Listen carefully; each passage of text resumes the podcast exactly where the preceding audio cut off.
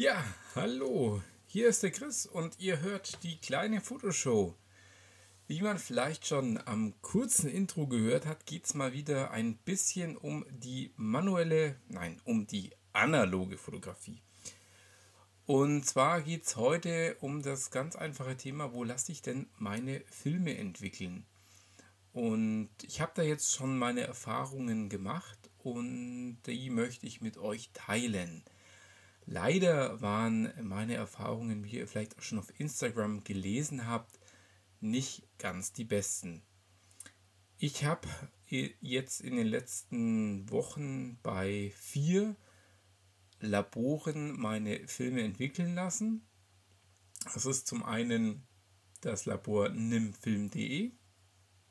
Das andere ist, ähm, jetzt habe ich es vergessen, mein Verdammt, wartet mal kurz. Ich schau mal schnell nach. Das ist jetzt der Vorteil, dass ich jetzt kurz die Pause drücken kann. So, und da bin ich auch schon wieder. Tut mir leid. Ähm, ja, mein Filmlab heißt das andere. Also beides sind Online-Labore, die eben online ihre Dienste anbieten. Zum anderen habe ich dann meinen äh, Film entwickeln lassen hier bei uns beim DM Drogeriemarkt und dann habe ich noch das, ich glaube, das ist das Ross, was, was auch Rossmann nutzt, das Labor, nämlich äh, Pixelnet ausprobiert. Und ja, am günstigsten war es definitiv bei Pixelnet. Dort habe ich meine Filme entwickeln lassen, habe die Abzüge machen lassen und äh, die Scans. Das Ganze geht dann per Rechnung wieder zurück zu dir. Du, also vorher habe ich noch so eine Filmtasche bestellt. Äh, die kam auch einen Tag später, war wirklich sehr schnell. Und äh, da habe ich dann einen Film eingetütet, einen äh, Film, den ich mit der Pen F belichtet habe und habe das dann zurückgeschickt. Was ist gut gewesen? Ja, gut war bei Pixelnet, dass meine 72 Bilder, die ich ja auf einen 36er Film mit dem Halbformat draufkriege, nicht geschnitten waren, so dass ich dann selber nochmal, ähm, wenn ich scannen könnte, scannen könnte, wenn zwei benachbarte Bilder eben äh, zueinander passen und das kann ja sein, dass beim Scannen dann eben genau die Bilder nicht zusammen gescannt werden. Das fand ich ganz gut oder dass sie dann durcheinander auseinandergeschnitten werden bei vielen anderen Laboren. Das war jetzt gut. Nichtsdestotrotz waren die Abzüge hm, nicht mittig. Das heißt also, der, jetzt mal, der Rahmen, der um die Bilder ist, der war nur auf einer Seite vorhanden. Also eine Seite war oben ein schwarzer Balken, dann in der Mitte der schwarze Trennstrich und äh, unten war dann eben nur Bild zu sehen und nicht das Negativ. Das heißt, die waren irgendwie nicht ausgerichtet. Interessanterweise war das Ganze auch bei den Negativen so, so dass ich jetzt schon die Vermutung, äh, Entschuldigung, bei den Abzügen so, so dass ich schon fast vermute, dass sie eher die Abzüge gescannt haben wie die negative. Kann sein, kann ich nicht belegen, ich weiß es nicht. Letztendlich die Scans in der Qualität, naja, die war okay, zum Archivieren okay. Äh, Farben waren sehr stimmig. Ähm, ich sag, sie waren sehr wie die Abzüge, deswegen vermute ich fast, dass sie die Abzüge gescannt haben. Ähm, es waren, glaube ich, zum Teil auch ein paar Flunzel drauf und es hat sehr lange gedauert. Also ich habe, wenn ich mich richtig erinnert, erinnere, so circa zwei Wochen drauf gewartet. Zeitgleich oder, oder kurz davor hatte ich äh, Filme abgegeben, eben beim DM und äh, habe da munter alles durchgekreuzelt, Abzüge und äh, Film-CD. Die Film-CD kam dann auch. Es hat ähnlich lange gedauert wie bei Pixelnet. Ähm, allerdings muss ich sagen, war die Qualität der Scans deutlich schlechter. Ähm, das sieht man auch auf den Bildern. Sie sind extrem nachgeschärft gewesen. Ähm, ja, sie haben jetzt keine Kratzer oder Flunsel drauf gehabt. Das war jetzt schon mal, schon mal gut. Aber auch die Auflösung als solches war nicht sehr hochauflösend. Ähm, Farbwiedergabe, glaube ich, hat gestimmt. Die war sehr deckend mit dem was die negative, äh, was die, was die Abzüge auch hatten. Ähm, war ein Ticken, oh, ich weiß nicht, vielleicht war es, also war ähnlich teuer wie bei Pixelnet. Vorteil ist, ich konnte es hier halt abgeben, aber ich musste dann halt auch mehrfach hinfahren, um äh, zu gucken, ob sie jetzt endlich da sind. Ich habe im Vorfeld schon mal einen Film eingeschickt gehabt, der war in einer Woche fertig bearbeitet. Und ein zweiter Film hat dann wirklich 14 Tage gedauert. Es war ein Feiertag drin inzwischen. Vielleicht hat das irgendwo ein bisschen was durcheinander gebracht oder sie haben in der Feiertagswoche gar keine analogen Filme entwickelt. Ich weiß nicht, was da der Grund war. Auf jeden Fall, ähm, ja, auch nur so, ja, semi-empfehlenswert.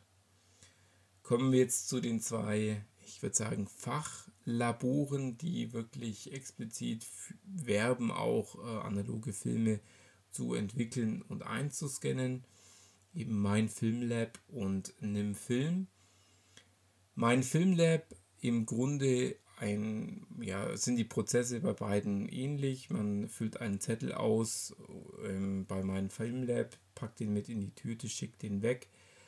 Ähm, dann muss man aber, ich weiß gar nicht mehr genau, wie das mit dem Zahlen war, auf Rechnung ging nicht, da musste man irgendwie Voraus zahlen, aber PayPal ging auch nicht, dann ging nur Kreditkarte war jetzt auch nicht so, wo ich sage, vom Ablauf her, was ich toll fand.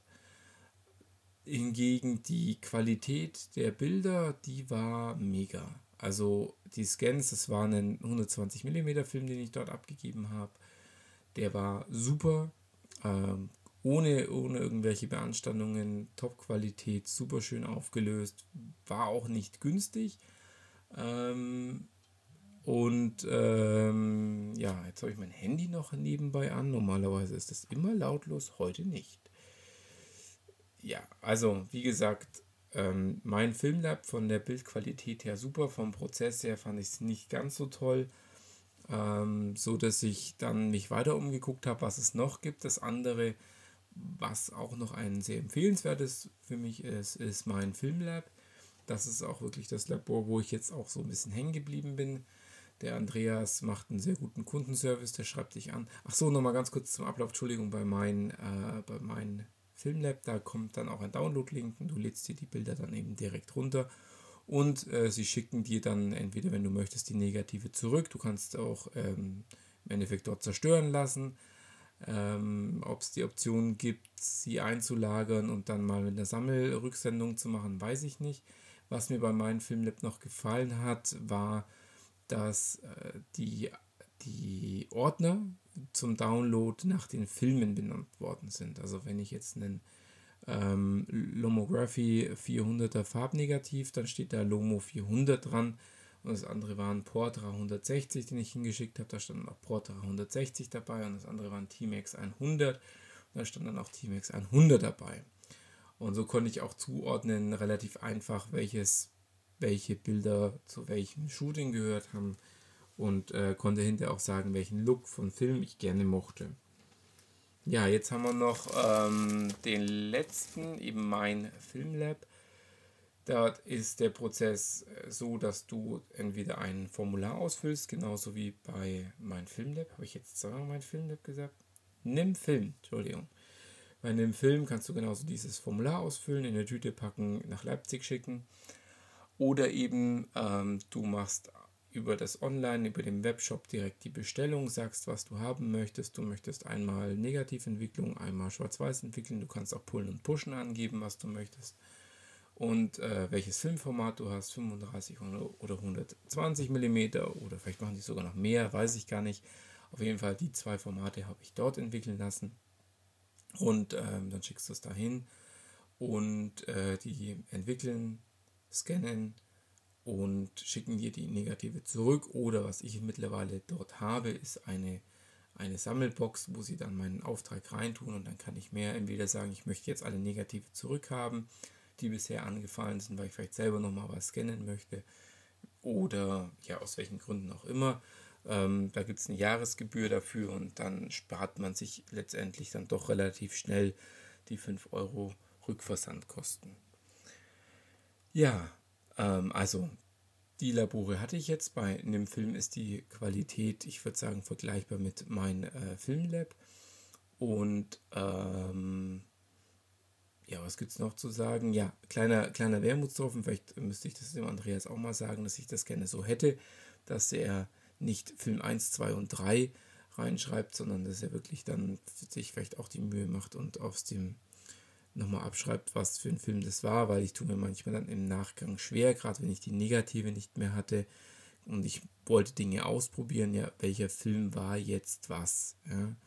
Und ähm, einfach um, um Looks von Filmen besser zu beurteilen zu können, wäre das nochmal ein Tipp. Andreas, was du zuhörst, bitte schreib mal in Zukunft irgendwo rein, was für ein Film es war.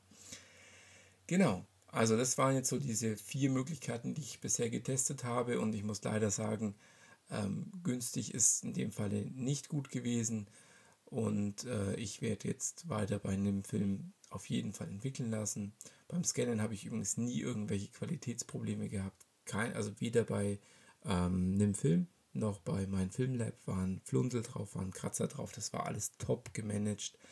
Ähm, bei einem Film ist es auch so, dass ich ungefähr eine Bearbeitungszeit habe von einer Woche, ähm, was ich auch fair finde. Also ich schicke den Film am, ich habe jetzt wieder am Freitag Filme eingeschickt.